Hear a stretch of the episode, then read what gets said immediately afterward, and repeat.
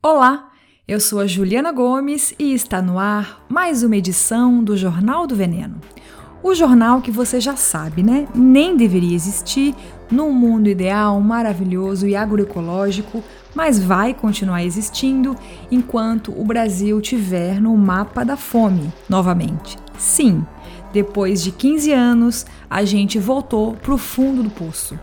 Se você não sabe o que é o mapa da fome, ele é um documento da ONU que inclui todos os países do mundo onde mais de 5% da população não consegue comer o mínimo para viver.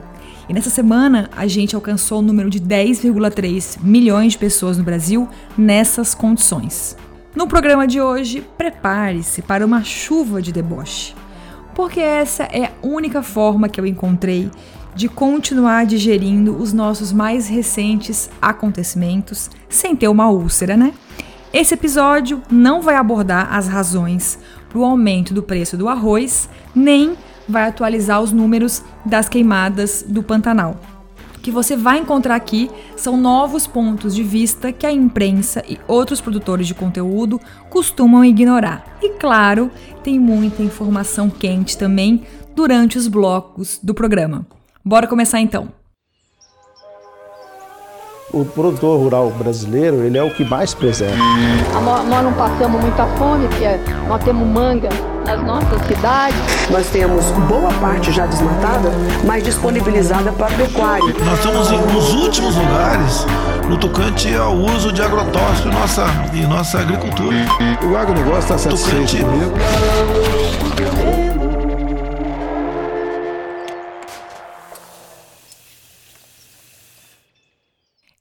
Por mim que se a gente sobreviveu a essas últimas semanas, a gente sobrevive a qualquer coisa, sério.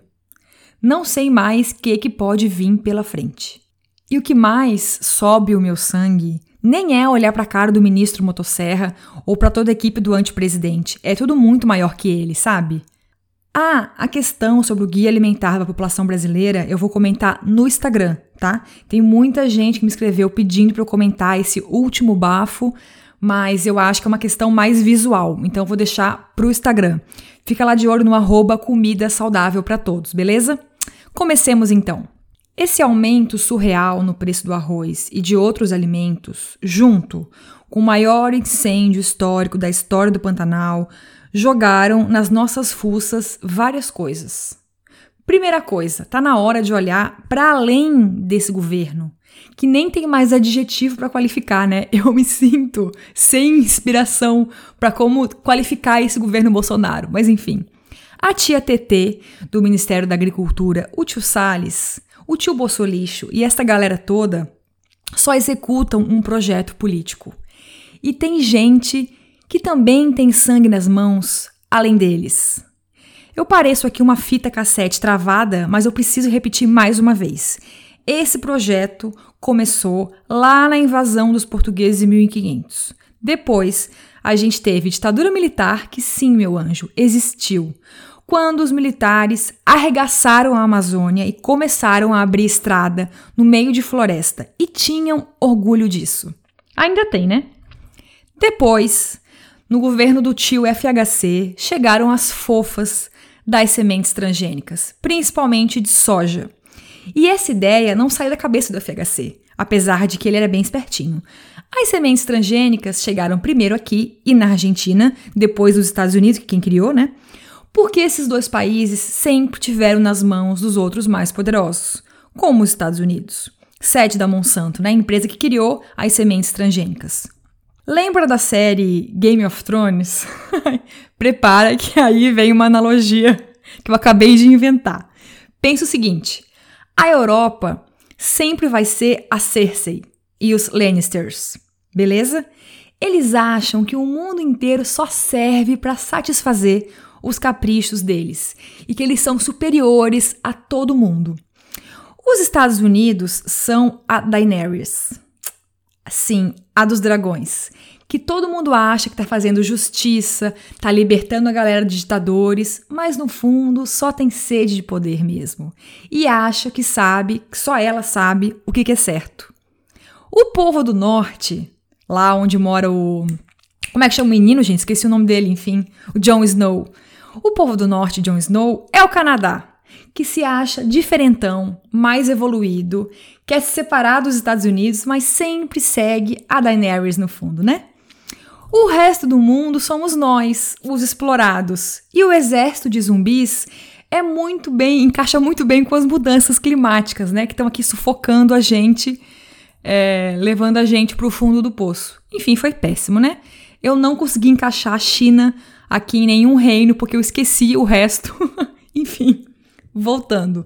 Depois das sementes transgênicas chegarem aqui em 98 com o FHC, vieram os tios Lula e Dilma, que apesar de todos os avanços sociais, fizeram uma aliança perversa e imperdoável com o agronegócio.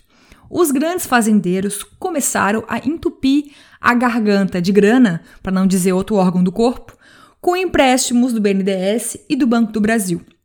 E eu nunca vou esquecer e perdoar o Lula por aquela fatídica foto na fazenda do Blairo Maggi, segurando um punhado de soja nas mãos com orgulho.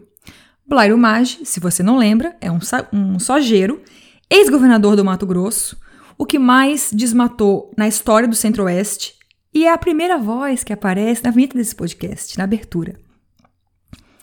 Mas os governos Lula e Dilma, por mais que tenham permitido a festinha do agronegócio, pelo menos investiram na agricultura familiar, né? E na reforma agrária, enfim. E aí depois, nessa minha linha histórica, veio o vice decorativo, né? O Fora Temer, que começou a destruir todas as políticas sociais, a sucatear o SUS, a cortar a verba das, das universidades, a congelar os gastos públicos, a esvaziar os nossos estoques de alimentos e fazer o Brasil chegar agora, em 2020, de volta ao mapa da fome.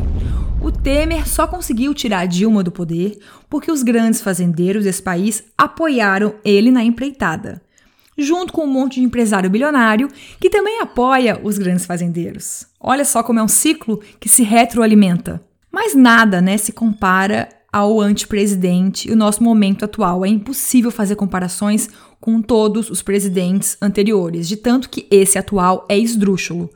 Perto da boiada que o bolsolixo tá passando agora, dá até vontade de abraçar e comer uma espiga de milho transgênica agarradinha com o FHC, né? Enfim, tudo isso para dizer que muita gente é responsável pelo preço da comida tá alta e pelas queimadas do Pantanal muita gente e muita ideologia, essa ideologia do progresso.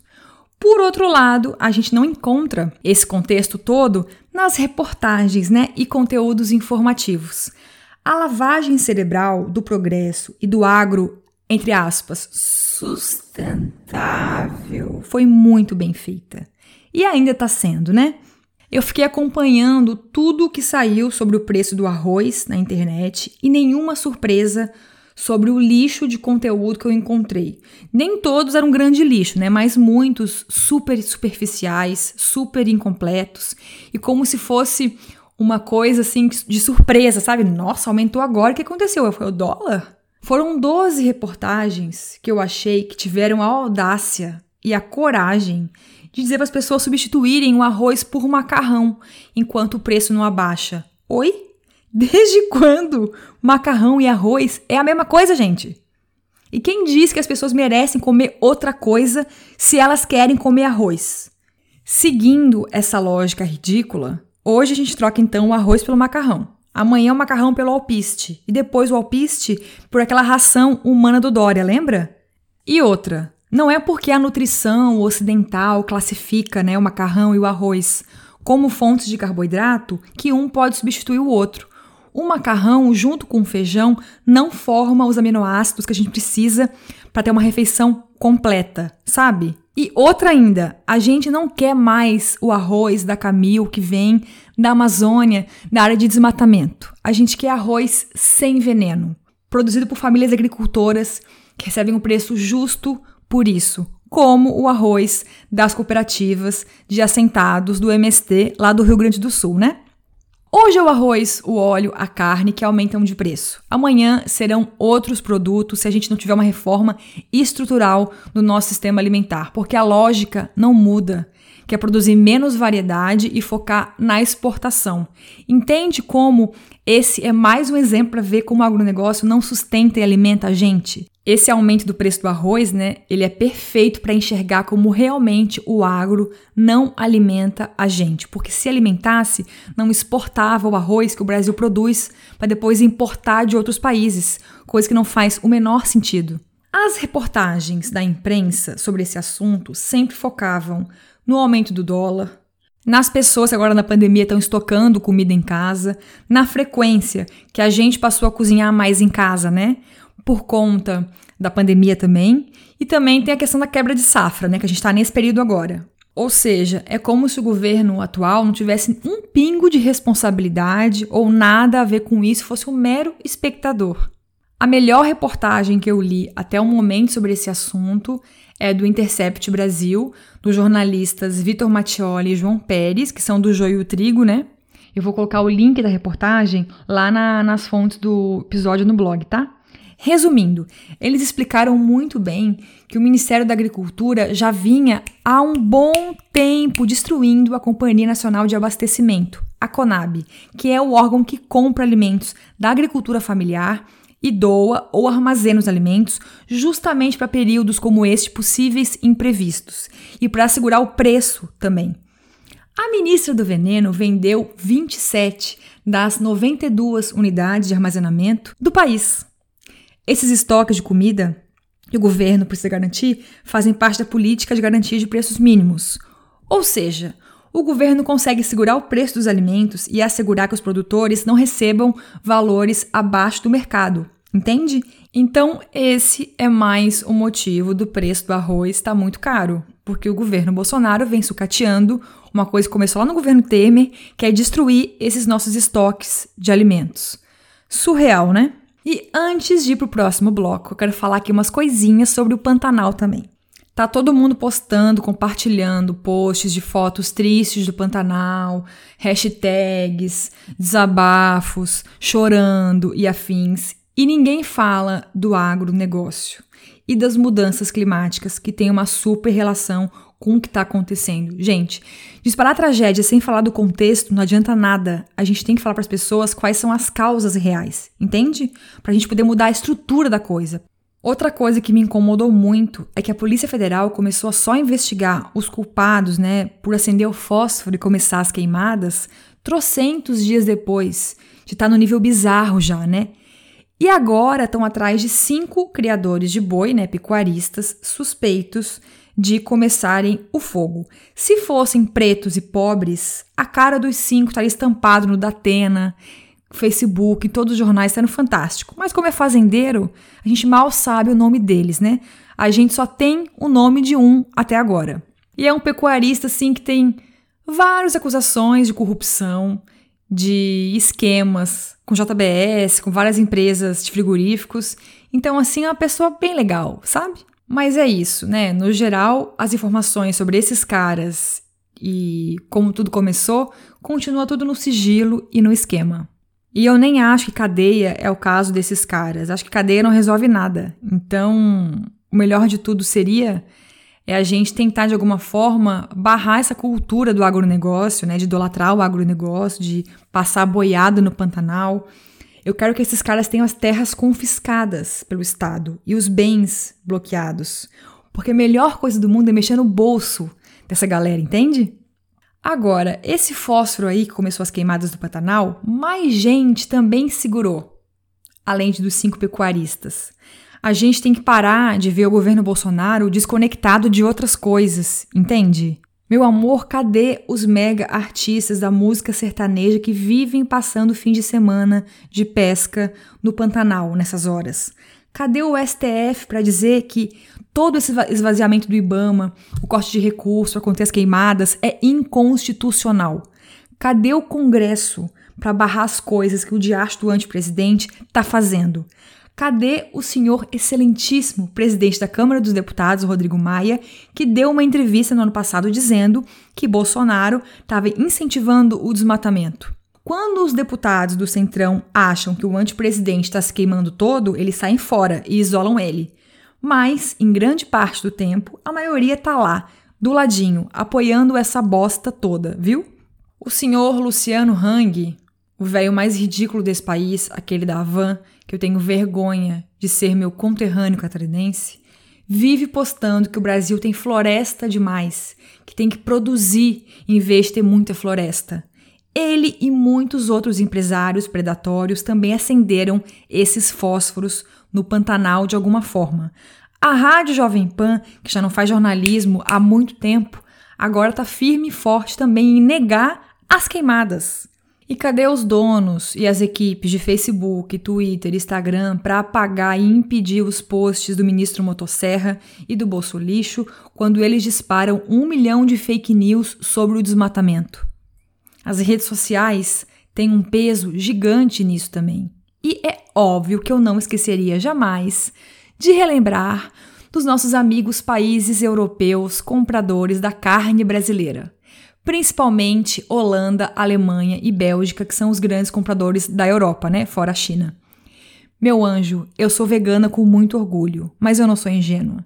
Se o Brasil inteiro virar vegano, as queimadas não vão parar. Os senhores do boi só vão vender para o exterior, é simples. E sempre vai ter gente para comprar carne porque a nossa é muito barata. Não é à toa, né, que a pecuária é o setor que lidera os índices de trabalho análogo à escravidão no Brasil.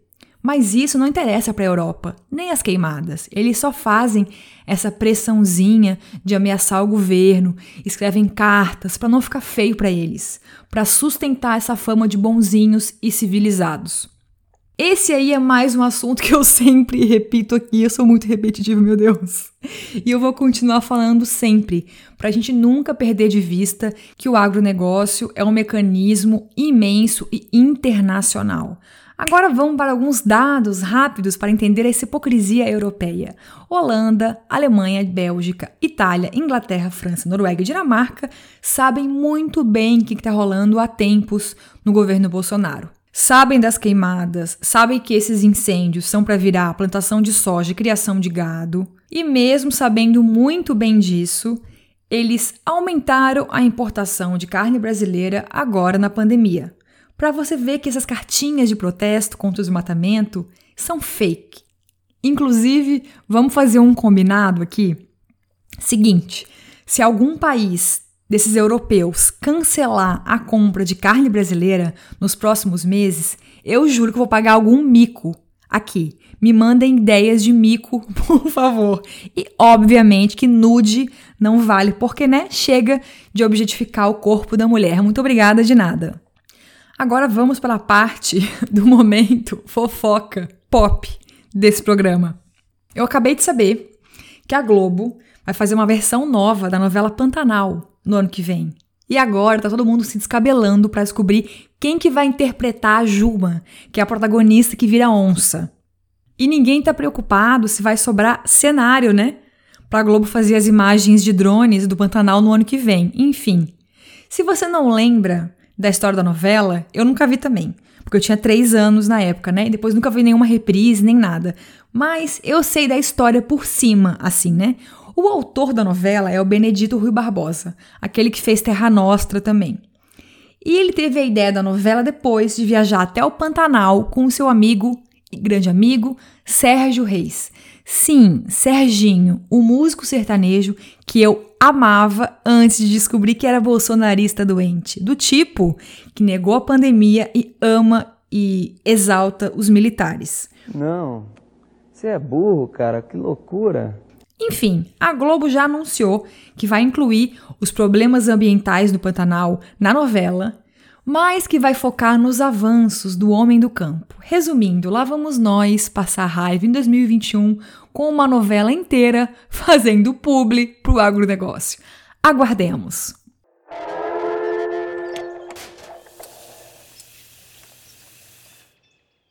Agora vamos para o bloco É Verdade ou é Mito? Esse deveria ser o bloco 3, mas eu antecipei o bonito porque o podcast é meu e, além disso, ele vai continuar o papo aí de cima sobre o Pantanal, tá? E antes de responder a pergunta do programa, eu quero fazer uma introdução. Peraí. Nas reportagens e posts sobre os incêndios no Pantanal, a gente consegue ver direitinho Quem não quer mudar as coisas de forma estrutural nesse país? Ou também não entende o contexto direito, quais são as causas, ou é ingênuo mesmo, né? Também tem muita gente que é. Fazer o quê? Enfim, eu cansei de ler coisas como Ai, mas o agronegócio pode ser verde, a pecuária pode ser sustentável.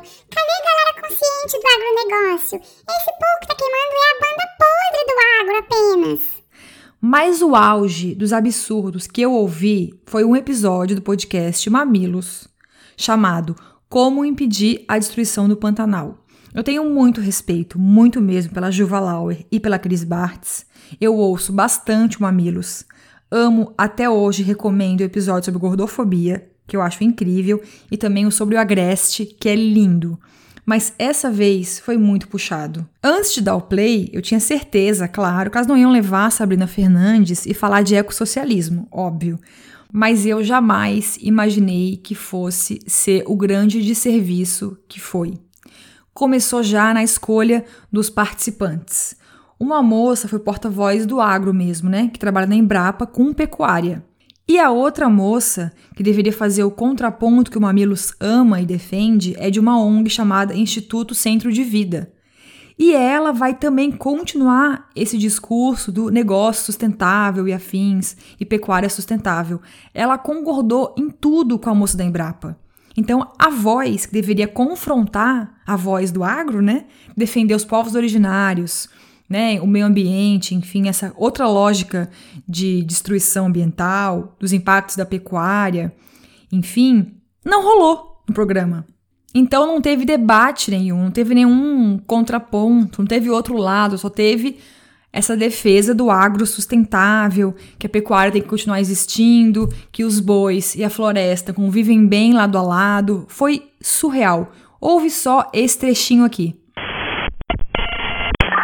Então, é, a queima que está acontecendo agora, é, esse incêndio, é por conta dessa, dessas áreas que se tornaram secas, tá? E não tem gado. Por isso que eu, tô, é que eu queria comentar agora. O gado, ele pode se transformar em de, de vilão para um prestador de serviço.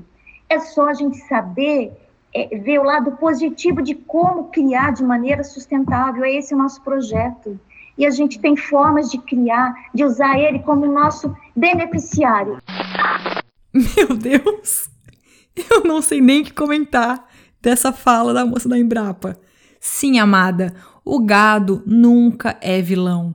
O vilão é o sistema de produção de animais, em larga escala principalmente. É o ser humano que transformou animais em objetos. Agora, boi não é atendente de telemarketing para prestar serviço, gente, pelo amor de Deus. Eu fico só pensando aqui, quantos planetas a gente vai destruir até enxergar os animais e a natureza como eles são, né? E não como recursos ao nosso dispor. Vamos para outro trecho maravilhoso agora.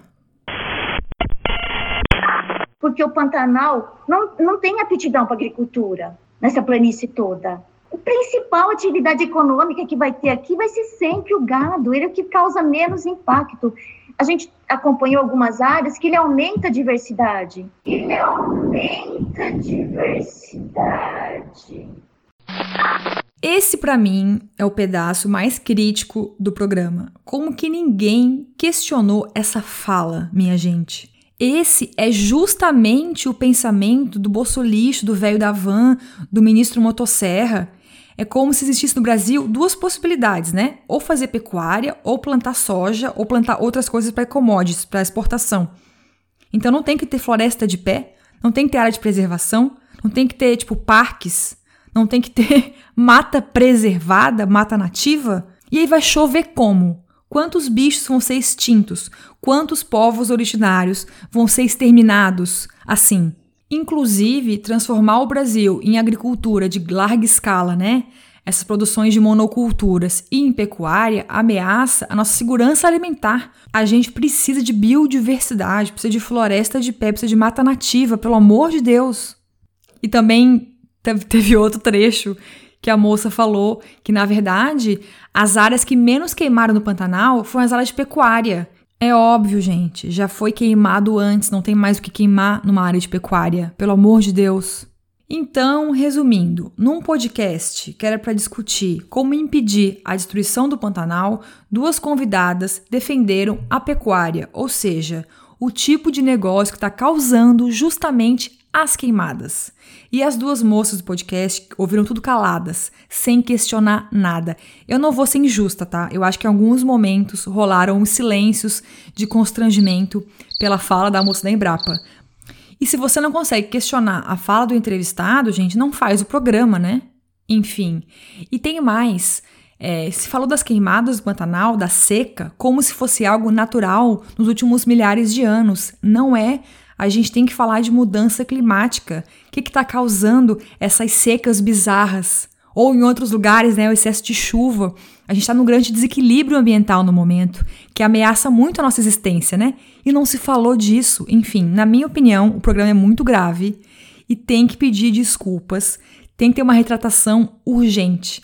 Não gerou nenhum debate ali. Foi raso, foi superficial e foi ofensivo à nossa atual situação do Brasil. Então, feita essa introdução gigantesca, a pergunta do bloco é: é verdade ou é mito que a pecuária pode ser sustentável?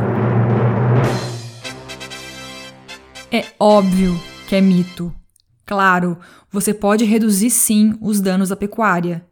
Existem formas de criação de animais piores que as outras, né, de mais e de menos impacto. Agora, sustentável é impossível. Não tem como nem consórcio com agrofloresta ser algo sustentável no Brasil no mundo de 2020. E para explicar isso de forma mais neutra, vamos dizer assim, eu vou fazer de conta por 4 segundos que eu não falo enquanto uma pessoa vegana, tá? Eu vou esquecer a questão animal, de, enfim, bem-estar, de exploração, de liberdade dos animais, por alguns segundos e focar apenas no meio ambiente. Vamos lá então. A pecuária ela não pode ser sustentável já de início, por quê? Em biomas como Amazônia e Mata Atlântica, a gente sempre tem que derrubar as árvores ou queimar para colocar o boi. Não tem conversa nesses dois biomas. Não tem selo de carbono neutro da Embrapa que faça algum sentido ali, entende? Aliás, tá aí a mais nova arma do agronegócio para limpar a sua própria barra e a sua consciência. A Unilever não criou shampoo com selo vegano? A Seara não criou hambúrguer vegetal? Pois agora a pecuária também pode ter o seu lindo selo do bem que cura, o selo carbono neutro.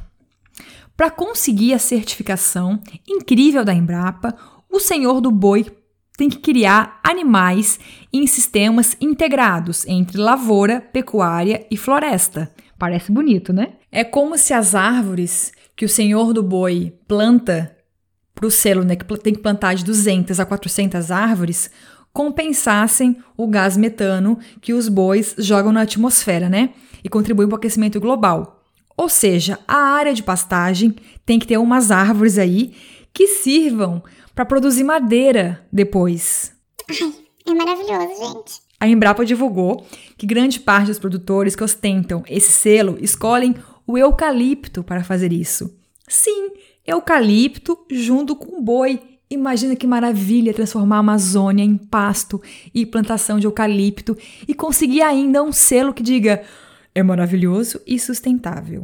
Lembrando que eucalipto é uma das grandes monoculturas do Brasil além de soja, milho, cana-de-açúcar, por exemplo. Além disso, o eucalipto é uma árvore exótica, né? Não é nativa do Brasil. E a monocultura de eucalipto consome horrores de água. É um grande problema em muitos países do mundo. E se produz eucalipto para quê? Para produzir madeira e celulose. Fora isso, não vou falar bobagem aqui também e dizer que toda a criação de boi antecipou um desmatamento. Não. Um exemplo são os pampas gaúchos, onde os bois conseguem conviver sim, de forma equilibrada, entre aspas, né, com a fauna e a flora local.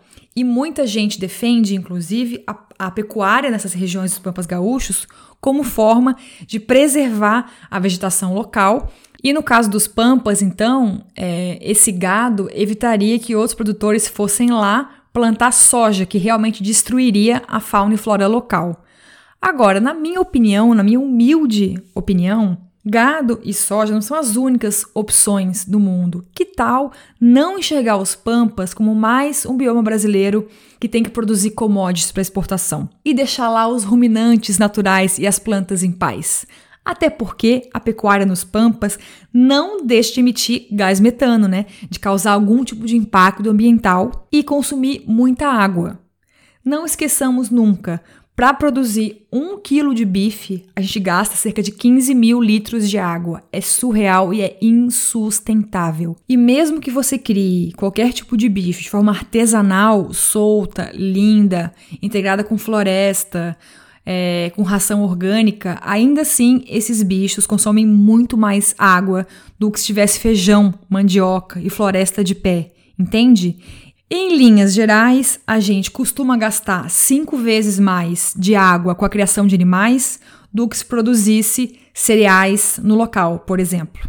Então, assim, para pensar em ser ou não sustentável, não tem como pensar em um fator só e ignorar o resto, sabe? Ou só a questão da água, ou desmatamento, ou gás metano. Tem que ser o conjunto todo. Então, resumindo, não existe agronegócio verde, não existe pecuária sustentável. Quando você usa esses dois conceitos, a gente está ignorando que modificar um ecossistema é tirar alimento e equilíbrio de diversas espécies de bichos e plantas. Inclusive, defender esses dois conceitos, na minha opinião, é ofender as 305 etnias indígenas que ainda resistem nesse país. Só no Pantanal, que hoje tem 22 milhões de cabeças de gado, a pecuária ajudou a exterminar o povo Guaicuru e está quase também acabando e exterminando os povos Guarani Caiovás, por exemplo, e muitos outros, como os Terena, os Chamacocos e afins. Para fechar, eu moro aqui numa região que foi pasto. Então, tudo que eu falo aqui, eu vivo no meu dia a dia, eu sinto na pele, sabe? O solo, onde o boi pisou é muito desequilibrado. A pata do boi compacta o solo. Enfim, é um horror.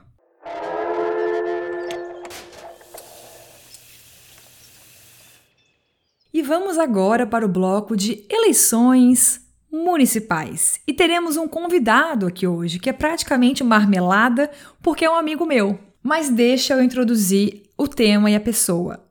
Além de saber escolher muito bem as amigas, o Caio Souza Pires é engenheiro ambiental formado pela USP e trabalhou como gestor de resíduos na Prefeitura de Santa Bárbara do Oeste, interior de São Paulo. Depois disso, ele largou o setor público e abriu uma empresa de compostagem aqui na Grande Florianópolis, chamada Angatu. O trabalho do Caio é recolher os resíduos da cozinha da casa das pessoas e restaurantes, pousadas e afins e levar para compostagem, em vez de deixar tudo isso acabar num lixão ou num aterro sanitário.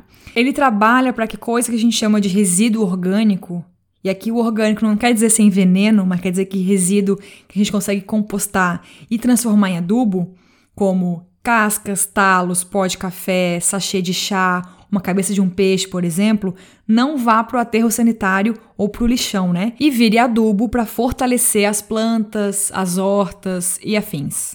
Num mundo ideal, as prefeituras é que deveriam fazer esse trabalho, mas como não fazem, a gente monta a nossa composteira em casa ou contrata serviços como o do Caio. Inclusive, espia aí na sua cidade se tem alguma empresa que faz esse trabalho maravilhoso, viu? E como a gente é amigo, eu participo horrores do dia a dia do Caio e da Angatu, e ele vive mandando no nosso grupo de amigos umas fotos de coisas que as pessoas colocam no balde de descarte, né, para ele compostar depois, que é inacreditável. Você não faz ideia do que a galera joga fora, como se fosse qualquer coisa, sabe? É peça inteira de carne em ótimo estado, é pedaço imenso de queijo, são pães intocados, aquela parte do alho poró verde, caríssima, é surreal.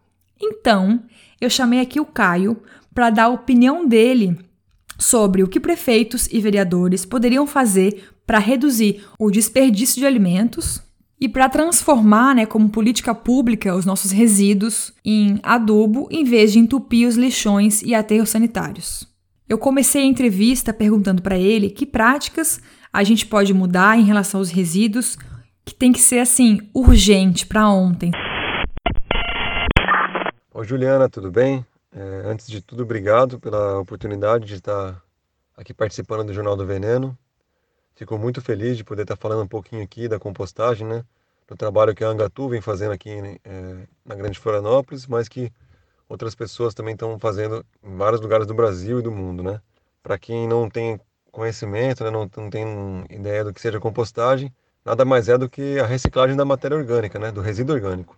Então, todo aquele resíduo orgânico que a gente gera nas nossas casas, né, em nossas atividades, restos de comida, talos, cascas, casca de ovo, filtro de café, ou pó de café, todas essas coisas eles são possíveis de tratamento. Então, ao invés de a gente estar descartando naquele saco de lixo e colocando para coleta convencional, se ele for separado, a gente pode estar fazendo a compostagem, reciclando ele e transformando ele em, em um adubo, que pode ser usado em hortas, em, nos jardins e coisas assim. E por que, que é importante né, a gente estar tá falando dos resíduos orgânicos? É, no Brasil, metade do, do peso dos resíduos gerados nas cidades são resíduos orgânicos. Então, se a gente trata ele através da compostagem ou qualquer que seja outro tipo de tratamento, a gente já está resolvendo metade do problema com a gestão de resíduos nas cidades. É muito importante isso, porque geralmente no Brasil também o terceiro maior gasto das prefeituras, né, que são os órgãos que geralmente fazem a gestão dos resíduos, dos resíduos como um todo, o terceiro maior gasto é com um, a gestão de resíduos, a coleta, o transporte e o tratamento desses resíduos, que normalmente é feito por aterro sanitário. Alguns casos ainda existem lixões, né, lixão controlado, mas todos esses, esses essa, essa gestão geralmente é o terceiro maior gasto das prefeituras. Agora, se já é o terceiro maior gasto, se a gente conseguiria resolver metade desse problema com a, a compostagem ou com algum outro tratamento, é, eu acho bastante importante falar disso, né? E outro detalhe importante, né, que é até um retorno que eu recebo bastante das pessoas que começam a fazer compostagem, né, com seja compostagem doméstica ou compostagem através do serviço da Angatu, é que quando você começa a fazer a compostagem, a separar o seu resíduo orgânico, acontece uma mudança, né? parece que vira uma chave assim. Você começa primeiro a perceber o quanto de resíduo a gente gera no nosso dia a dia, seja ele orgânico ou não. Muitas pessoas relatam que depois que começa a fazer a compostagem, falam: Nossa, eu separei ali os recicláveis, mandei encaminhei para coleta seletiva, estou separando agora os orgânicos para compostagem. O que sobra é praticamente nada, sobra só um pouquinho, né? Antes eu colocava o, o lixo para coleta três vezes por semana, agora eu consigo colocar uma vez só por semana. Então, eu até gosto de dizer que, principalmente na parte dos orgânicos, quando você tira ele, quando você separa já primeiro os orgânicos, você deixa até o, o que sobra um pouco mais limpo, vamos dizer assim, né? Que facilita até o trabalho da reciclagem. Olha, eu sei que ninguém é obrigada a parar de comer carne e derivados e tal, mas o mínimo que a gente espera é um, é um respeito, né? pelo animal e pelos recursos ambientais que foram gastos para essa carne, queijo, ovos e afins chegar na mesa das pessoas, né? E isso me incomoda muito quando eu vou em churrasco, por exemplo, que no final sobra muita carne e que ninguém leva ou torrou demais e botam no lixo, sabe? Ah, eu acho, acho uma vergonha assim, acho irresponsável, acho feio, acho antiético. Ai, ai. O Caio também falou sobre outro ponto importante que é a gente pode compostar horrores, mas se as grandes empresas, como os supermercados, não fizerem isso também, a coisa praticamente não muda, né? Essa situação se torna mais impactante quando você acaba lidando com resíduo de supermercado, por exemplo, né? É, essas grandes redes de supermercados, elas geram uma quantidade enorme de uma quantidade de resíduos equivalente a quase mil pessoas por dia.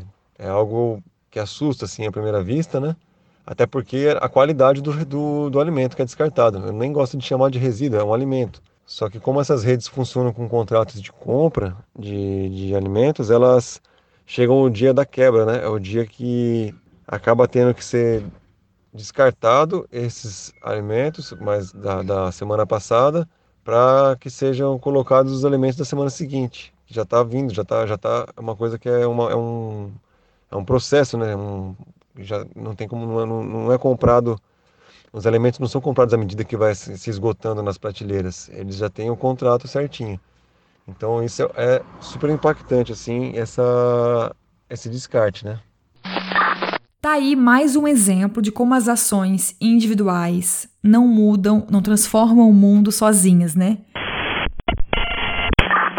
Sobre o local de geração de, de resíduos, né, a gente tem a impressão que na, na, dentro de uma residência, onde se gera mais resíduo é na cozinha mesmo, né? É onde, no momento do preparo do alimento. Então, seja na hora de lavar os alimentos, né, de selecionar aquelas partes que mais estão boas para o consumo, seja na, na hora da preparação mesmo, quando está cortando, picando, aí vai sobrando alguma coisa, ou até mesmo é, após, o, após as refeições, né, na hora de se sobrou alguma coisa. Então, dentro da dinâmica de uma residência, é na cozinha mesmo que, que gera uma maior quantidade de resíduo orgânico, né? Se você for pensar na cadeia produtiva, talvez não seja esse ponto, né? Se a gente pensar no processo da produção do alimento até a hora que chega na nossa residência, aí já é um pouco diferente, que tem aquela questão da, da grande quantidade de alimentos, né? Que é perdida na hora da, do plantio ali na hora da colheita, nesses, nesse modelo de produção mais de monocultura, assim. Então acaba se desperdiçando muito alimento na, na colheita ali, né? Aí depois tem o transporte, o armazenamento no, nos locais de venda. Então todos esses pontos acabam gerando bastante resíduo orgânico mesmo, também. E outra coisa que não é, não é levado em consideração é que na limpeza urbana, né, também é gerado muito resíduo orgânico. Então poda de árvore, corte de grama, varrição, todas essas atividades elas geram bastante resíduo orgânico, que poderiam também estar sendo usados na compostagem. Agora, em relação às eleições municipais mesmo, né? Eu perguntei para o Caio o que, que prefeitos e vereadores podem fazer nesse sentido. É, então, acho importante a gente ficar de olho em alguns aspectos, né? Sobre quais são as propostas desses candidatos para vereador ou prefeito para a área de resíduos, né? A gente tem um exemplo aqui de Florianópolis, que recentemente foi aprovada uma lei da compostagem, obrigando os grandes geradores a, a fazerem a compostagem, né? Seja de forma própria ou contratada e seria importante a gente ver isso em mais cidades do Brasil, além do, das possibilidades de pagamento pelos serviços ambientais, ser, de forma, ser, ser feito de forma justa, né? seja para os catadores de material reciclado ou até para quem trabalha com compostagem. É sempre bom a gente ficar atento né, nos candidatos e nas propostas que ele tem para esse pessoal que está na linha de frente mesmo. A gente que está aqui no dia a dia lidando com resíduo e tentando dar um destino mais sustentável para os resíduos que são gerados no meio urbano.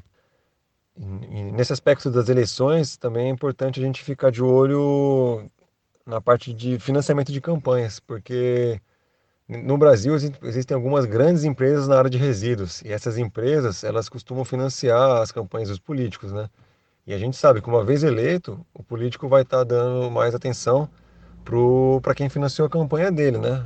E aí se essas grandes empresas de, de resíduos, de saneamento, né, estão financiando a campanha dos políticos, a gente pode ter certeza que nenhuma mudança estrutural vai ser feita. É, vai ser, vão se manter a, a, os negócios na área de resíduos como já estão.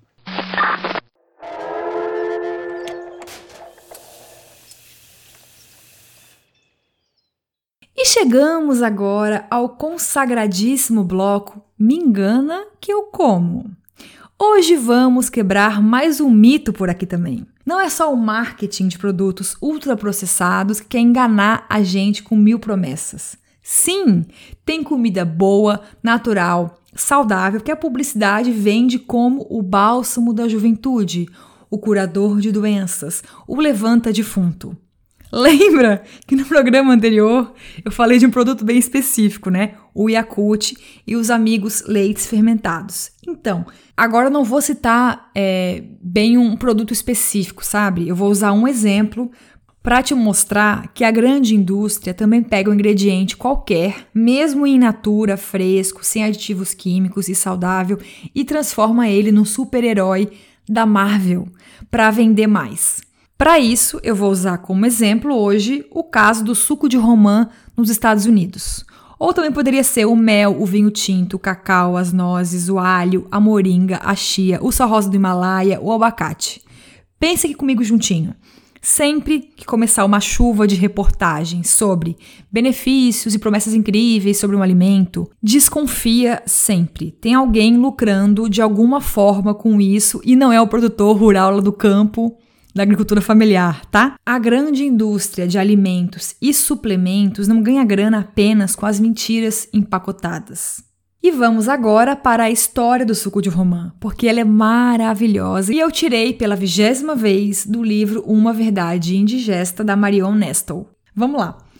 A empresa, eu vou falar em português, tá? Pom Wonderful, nos Estados Unidos, que vende sucos de romã, gastou cerca de 20 milhões de dólares em estudos sobre a fruta. É aquela fruta, lembra?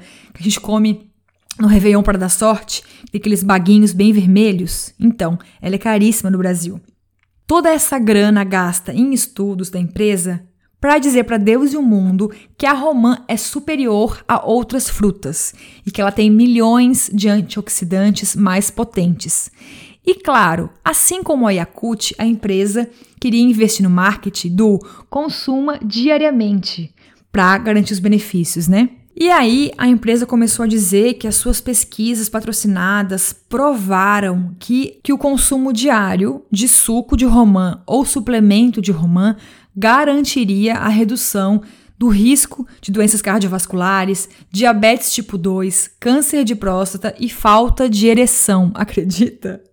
Ah, e se você acha pouco, tem mais. A empresa teve a audácia, a cara de pau, de divulgar para Deus e o mundo um anúncio em que estampava o suco de romã e a frase: espanta a morte. o melhor de tudo é que as empresas patrocinadas pela empresa não estudaram ela comparada com outras frutas. Então não tem como dizer que ela tem mais ou menos antioxidantes, entende? E só para lembrar rapidinho, né, um parênteses. Aqui no Brasil, as empresas não podem prometer a prevenção e cura de doenças nas embalagens dos produtos alimentícios, tá? A legislação não permite. E por isso, qual que é brecha que a indústria arrumou, né, conseguiu? Essas grandes indústrias bancam, né, publicidade travestida de reportagem e muitas revistas, jornais, produtores de conteúdo também, para fazer de conta que carne de porco, salmão, leite de vaca são saudáveis e não tivesse ninguém por trás patrocinando aquilo, entende? A gente vê muito isso, é muito comum aqui no Brasil. E nunca sabemos quem que patrocinou. Voltando para o suco de romã. Finalmente, a Comissão Federal do Comércio dos Estados Unidos e a Justiça alegaram que as pesquisas financiadas pela empresa eram pouco convincentes e a promessa de reduzir a disfunção erétil era falsa, por exemplo.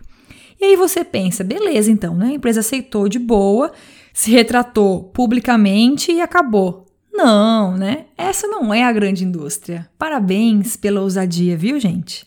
No dia seguinte do anúncio judicial, né, a empresa bancou uma página inteira no jornal The New York Times com o seguinte, a seguinte frase: Comissão Federal do Comércio versus Pum Wonderful, que é o nome da empresa, né? Você é o juiz. Sim. E depois ela continuou tranquilamente estampando isso em vários jornais. Bizarro, né? E a gente aqui achando que a Anvisa é uma mosca morta. Enfim, não existem frutas melhores, nem frutas mais poderosas. Existem frutas. E toda fruta tem antioxidantes e vitaminas. Nenhum alimento do mundo sozinho é capaz de curar, tratar, resolver, desintoxicar, desinflamar e tal, porque nenhum alimento é remédio e nenhum deles vai garantir uma alimentação saudável, nenhum, nenhum mesmo.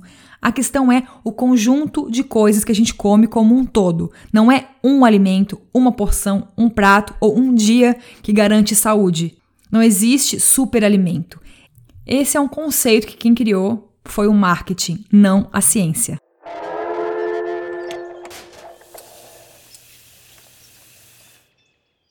Finalmente, estamos precisando de um pingo de fé na humanidade, né? Vamos para este último bloco.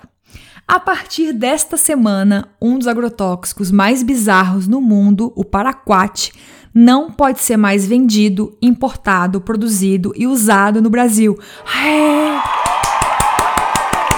Ele era o sexto veneno mais usado no Brasil por ser muito barato e um dos mais perigosos. A Anvisa começou a querer mexer e proibir o paraquat desde 2007 quando ele começou a ser banido em vários países do mundo depois que um estudo relacionou o uso dele à doença de Parkinson. Mas o agronegócio sempre dava o seu jeitinho de reverter as decisões da Anvisa, né? E fazer recuar. Dez anos depois, em 2017, que a coisa começou a tomar um pouco mais de forma, sabe? E anota aí o nome de quatro políticos brasileiros que atuaram a favor do Paraquat, como soldados do Paraquat mesmo, sabe? E fizeram de tudo para ele não ser proibido. Vamos lá. Primeiro, deputado Alceu Moreira, que hoje é quem, meu amor? Líder da bancada ruralista no Congresso. Um amor de pessoa, do MDB do Rio Grande do Sul. Depois dele, deputado Luiz Nishimori, do PL. Aquele mesmo, meu amor, do, da pele do veneno, lembra? Outro, senador do Rio Grande do Sul, Luiz Carlos Renzi, do PP. E o último, deputado pelo Paraná, Pedro Lupion, do DEM. Obrigada, senhores, pelo excelente trabalho feito à nação. E olha que interessante, quem produz o Paraquat é a Saigenta, uma empresa suíça que uma empresa chinesa acabou de comprar recentemente. E adivinha, nesses dois países o paraquat é proibido. Interessante, né? Agora, desovar nos outros países com as leis mais frágeis, pode, né, seus lindos? A Associação dos Sojeiros está berrando aí, dizendo que as lavouras de soja podem ter agora prejuízo de 500 milhões de reais por ano sem o paraquat, e a minha resposta para eles é: vocês que lutem, meus amores.